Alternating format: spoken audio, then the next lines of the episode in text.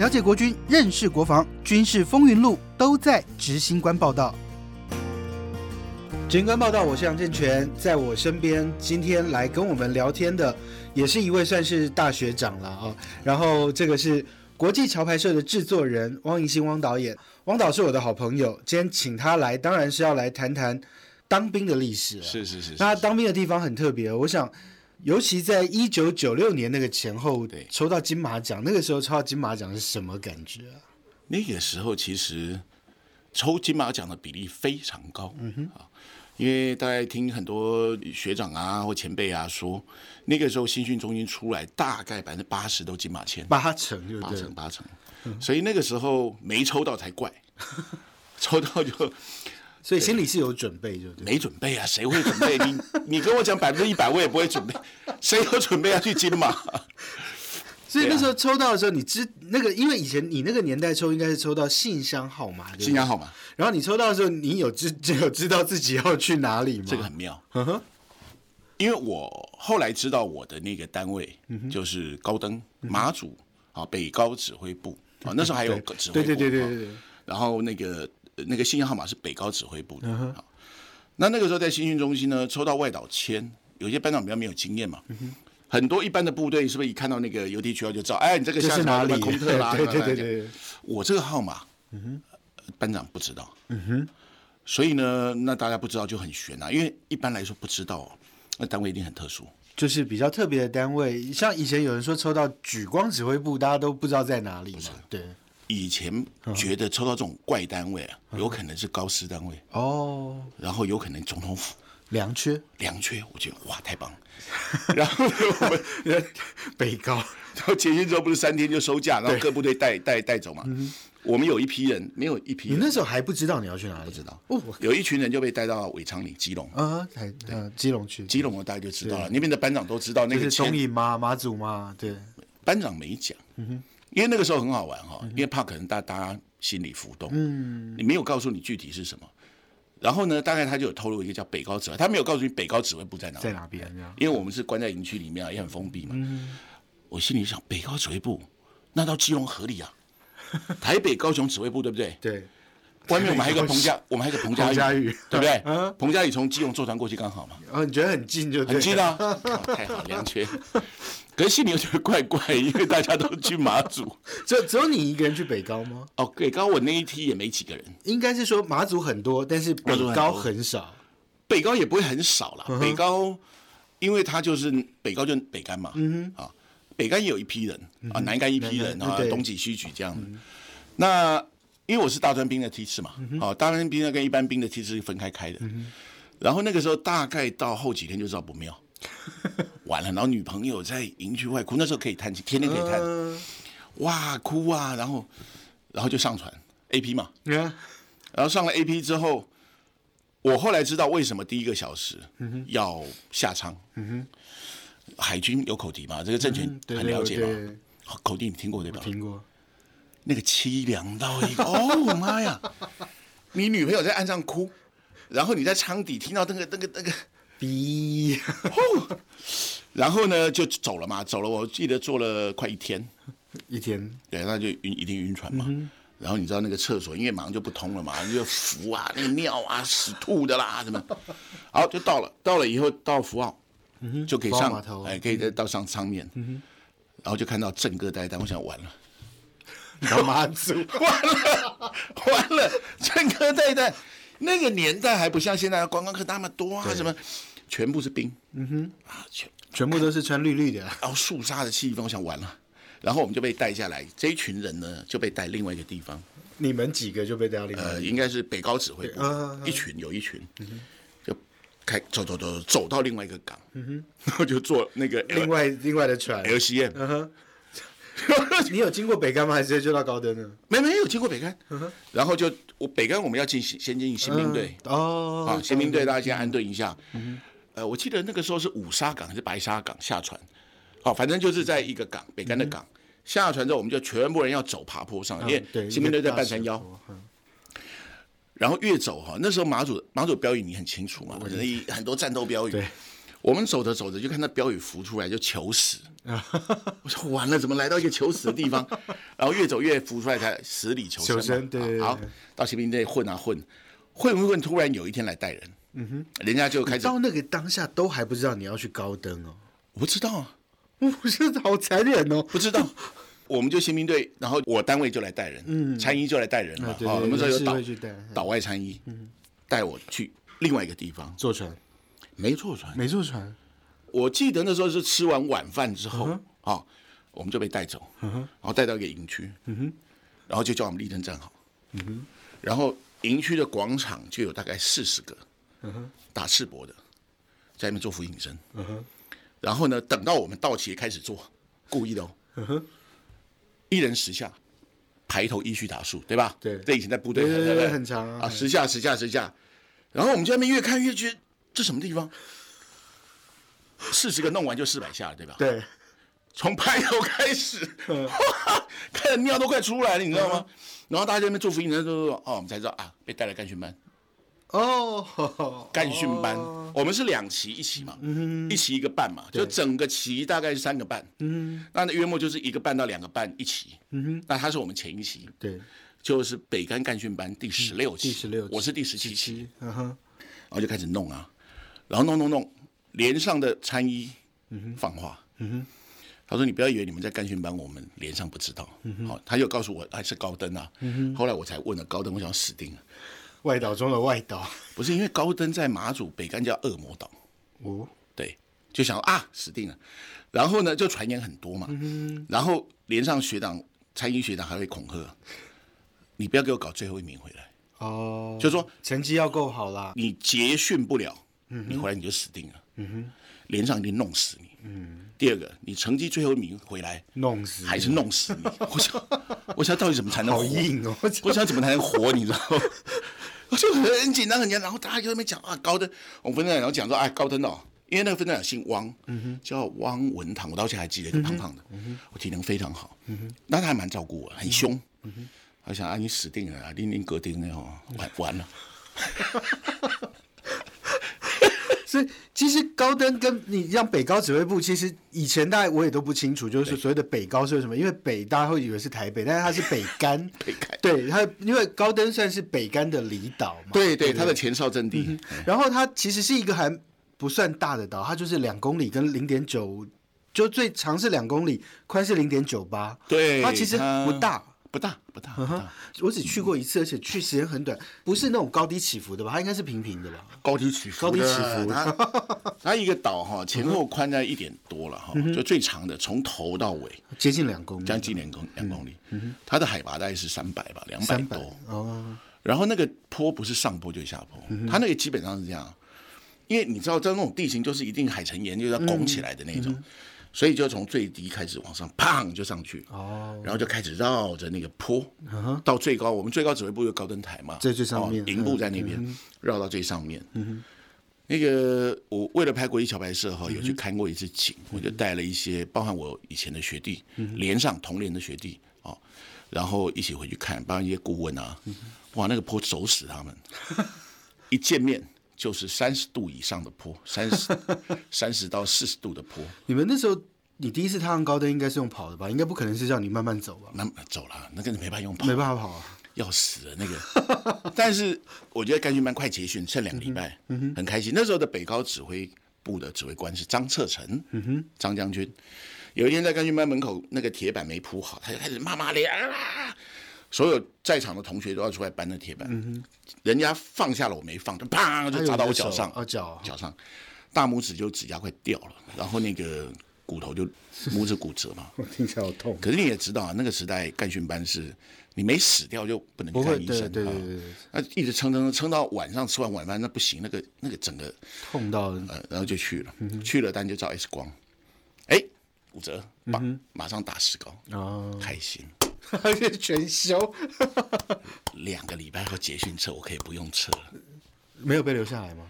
我我那时候是这样想，哦，就开心。后来我们连上的嗯队上长官来要看啊，然后参议也来看一看，就说我说不好意思啊，这样我没办法结训车了啊，啊没关系啦，没有关系，多严训延训，没有比较好啊。我已经延训了，眼泪都掉下来了。你知道捷训测那一天，我把石膏拆掉去测，有过，有过，也不是最后一名，也不是最后一名。你要知道大拇指骨折，我们那时候有五百障碍的，而且因为干训班的标准都是五项战绩要满板，嗯嗯，板墙，他怎么跳啊？嚯，你这怎么跳啊？然后终于好不容易千辛万苦结训了，对吧？那是不是就连上带人回去了？坐菜船，一靠岸，因为高登很特殊哦，高登那地方有五个连，嗯，啊，它是一个加强营，所以一个步营配属一个炮兵连，好，可能每个都不满员的哈，所以我们那个菜船是两天一次，好，两天至三天一次，那每一周要有一个连轮值，抢菜，就是把菜搬抢上去抢下来，对抢到平地上面。啊那因为潮汐很短，所以抢菜速度非常快。嗯好，刚好我们连上，轮到我们连，我回去的时候轮到我们哦，轮你连抢菜。们这样子，一看我看参衣嘛，就说啊，干训了，嗯回来。好，背包放下，上衣脱掉，嗯哼，我那时候上衣就脱掉，嗯哼。可是因为那时候我远远看哦，要靠码头，我看码头上一排人穿红短裤的，嗯哼，哦，红短裤黑短裤，因为高登都这样啊，高登不穿军服的，嗯哼，我以为是陆战队还是什么东西，海龙蛙。兵海龙蛙兵，我想就哦。结果到了以后，又上衣脱掉，然后那个菜篓，你去华南市场买过菜没有？我我去过。那种大菜菜笼，对，菜笼嘛。我知道，对，他就一箱，然后就往丢丢上去吧，有点像半丢没有没有没有，他他没那么残忍，他就蹲下，我就蹲下，哦他的菜就啪，然后教我怎么弄嘛，就这样顶着，然后跑，嗯哼，叫我用跑的，嗯哼，啪，他就跑跑跑跑到那平台去，我心想是什么地方啊，妈的，然后就这样子，然后就开始了那个下部队，可是我那时候已经算是我连上已经开始在推广管教，呃正常正常管教。就是不能有学长学弟制的那个，呃，已经开始推广嗯了，但是你说，但是有一个好处是，以前都是干训哈，嗯回连上挂接，嗯，哦，你回去就已经是下士了嘛，但是我是挂完街才回去，啊，所以我等于不用去等啊。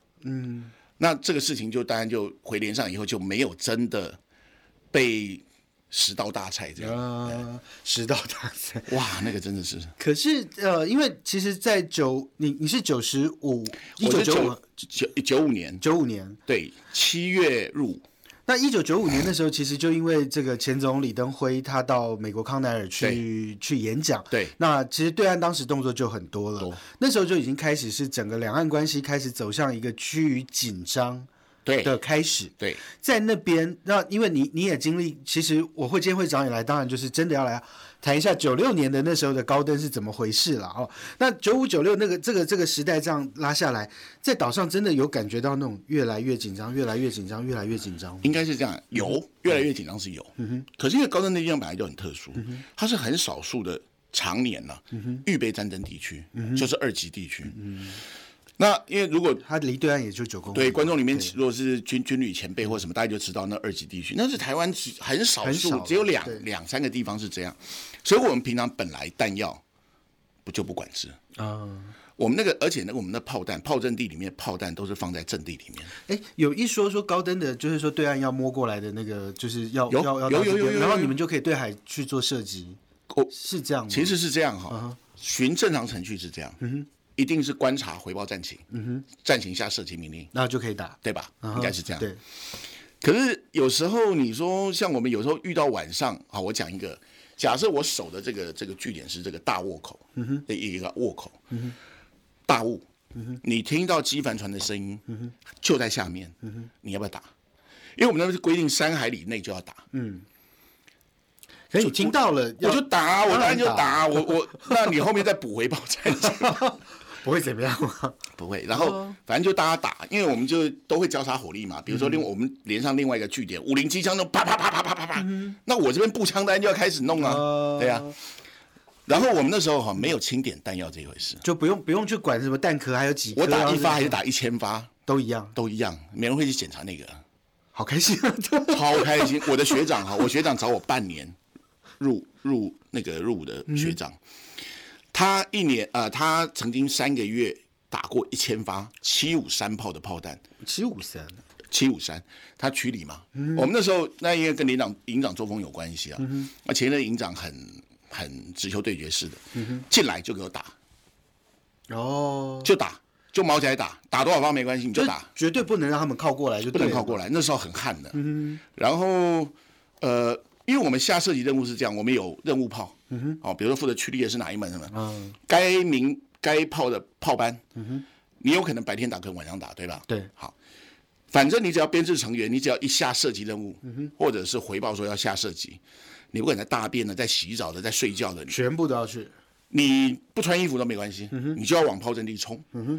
因为那个时候有个不成文规定，要三分钟要打六发出去。哦，有听炮声嘛？哦，所以就要有人先冲过去，一个也好，嗯哼，一个就能驱离了。我们那时候被训练到一个就能驱离。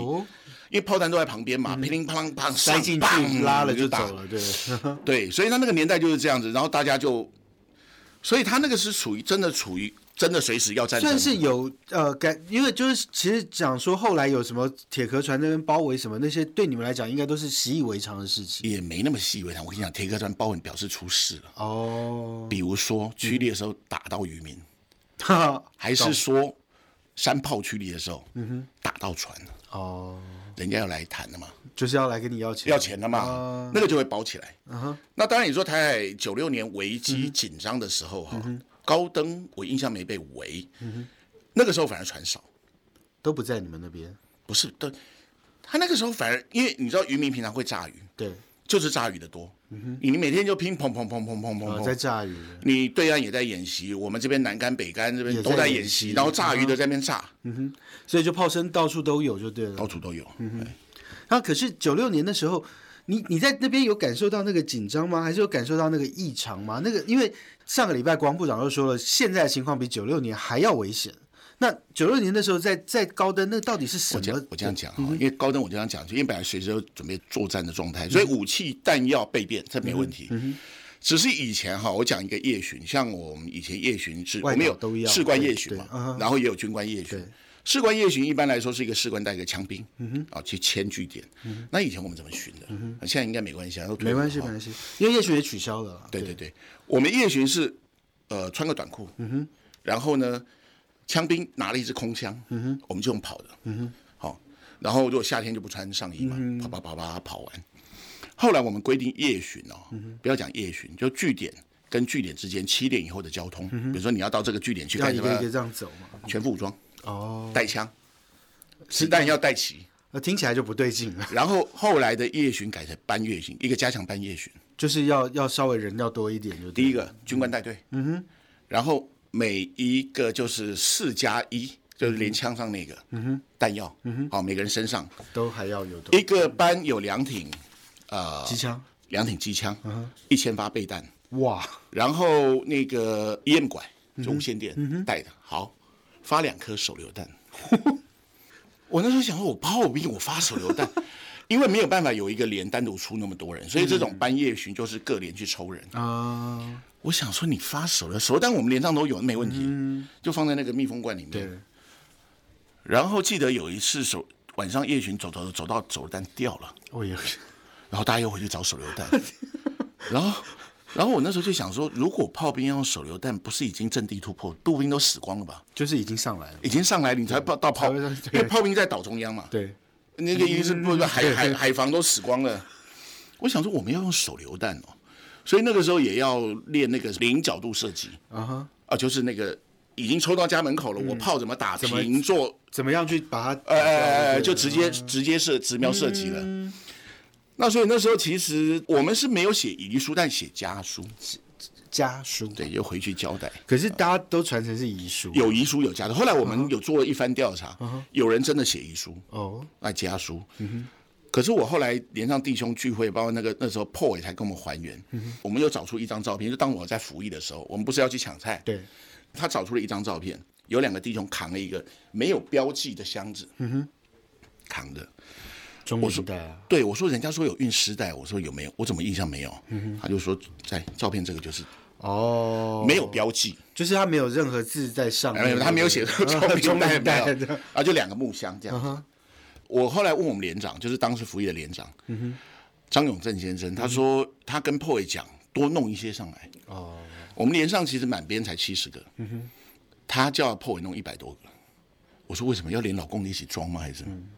他就说多弄点就对了，所以真的部署就真的有补给中林带上来。所以那个时候，你们其实你在那个当下，你并不知道说有做到这样的准备，就对。可是因为那个时候，因为我们斜对面就蜘蛛岛，二十二公里外是蜘蛛岛，是老公的两栖蛙人训练基地。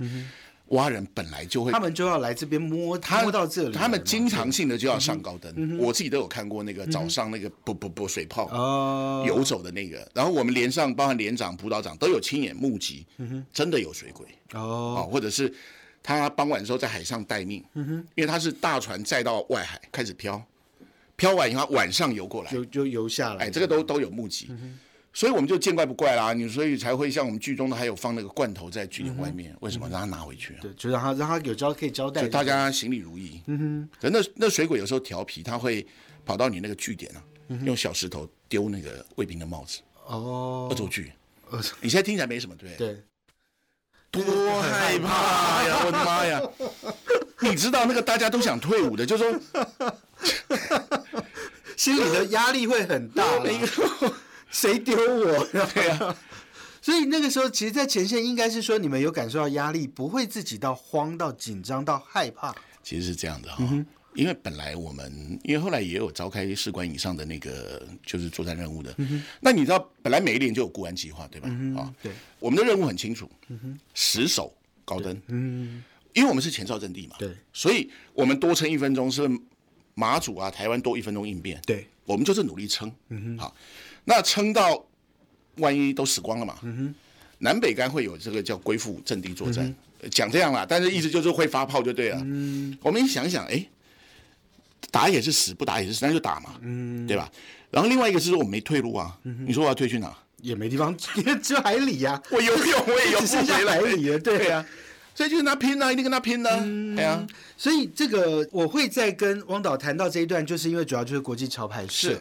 那国际潮牌社在第二系列的时候在拍摄，就有这个重现九六年台海危机的这整个过程。是。那我也有看到，其实我觉得这个是还蛮。这个人生经验应该是没几个人有啦，因为尤其在那种地方，对呀，真的会有那种就是就像你讲没有退路，死里求生，死里求生，然后会有同岛一命那种。我我觉得那个时候也是这样哈。其实你说大家是为谁而战？嗯哼，其实很多是为弟兄而战。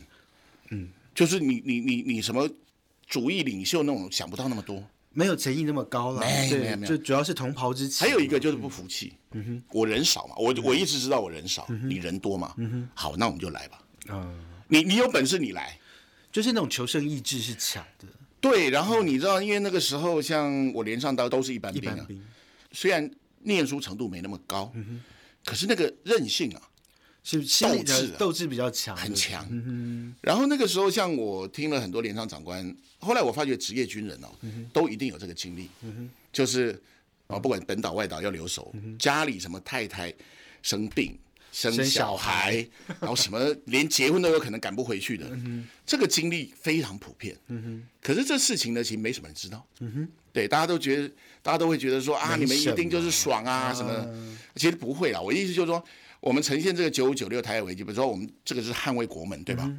捍卫国门的没有在分蓝绿，说，嗯，你国民党的，那你打啊，你民进党你不要打。我觉得在那个当下不会有人去这样，不会，完全不会，对对，就是弟兄。嗯哼，这个就头脑一命嘛。是这部戏，我觉得汪导要选角也真的很特别。除了这个演员之外，也找了蛮多军中的大咖一起来参与吧。有有谁呢？跟我们分享。比如说，我们在我们既然有军事线，我们当然就要呈现九六年那个时候的兵推的场面。很多前辈应该都知道，那兵推那个，这不是这那个怎么拍？因为兵推有大有小。对。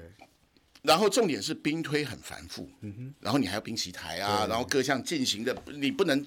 人家一看就外行嘛，对，所以到底怎么推，谁会讲什么话，啊，讲起来是什么样子？我们以为是那种正正经经，其实没有啊，常常在骂人。好，怎么骂？所以我就邀请了当年台海危机在北高指挥部的主任王总登先生。那昌泽成指挥官我没有邀他，但他婉拒了，因为他年纪可能比较大。那我们就请主任来演指挥官。然后我们邀请了那个时候的秦参官，哦，俞北辰。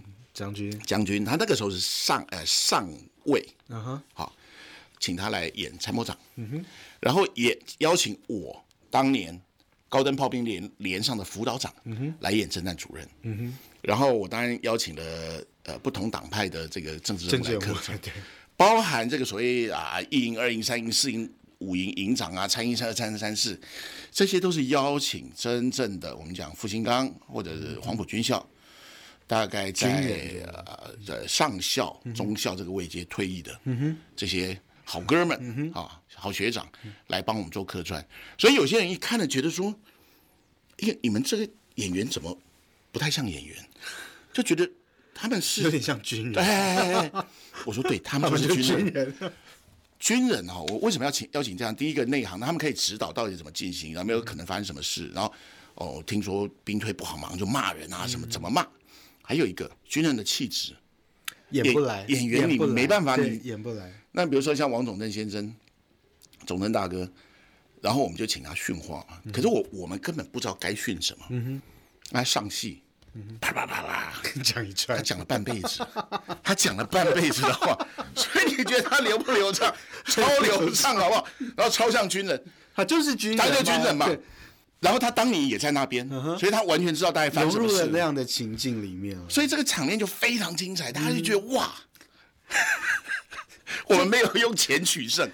对，没错。但是我们用逼真取胜，这个这个是我觉得汪导厉害的地方。其实国际潮牌社一本人我 也也有串记者，也有客串，但我客串就是我的角色。对对，因为那时候国际潮牌社一上档的时候，我完全没有想到，就是我军人的朋友每个人都都来跟我说有这个东西，有这个东西，有我有我，然后他们都有看到。啊，你演的好真哦，废话，我就是记者啊，我就要不然我我可以理解，就汪导把这个角色这些人都选定了之后。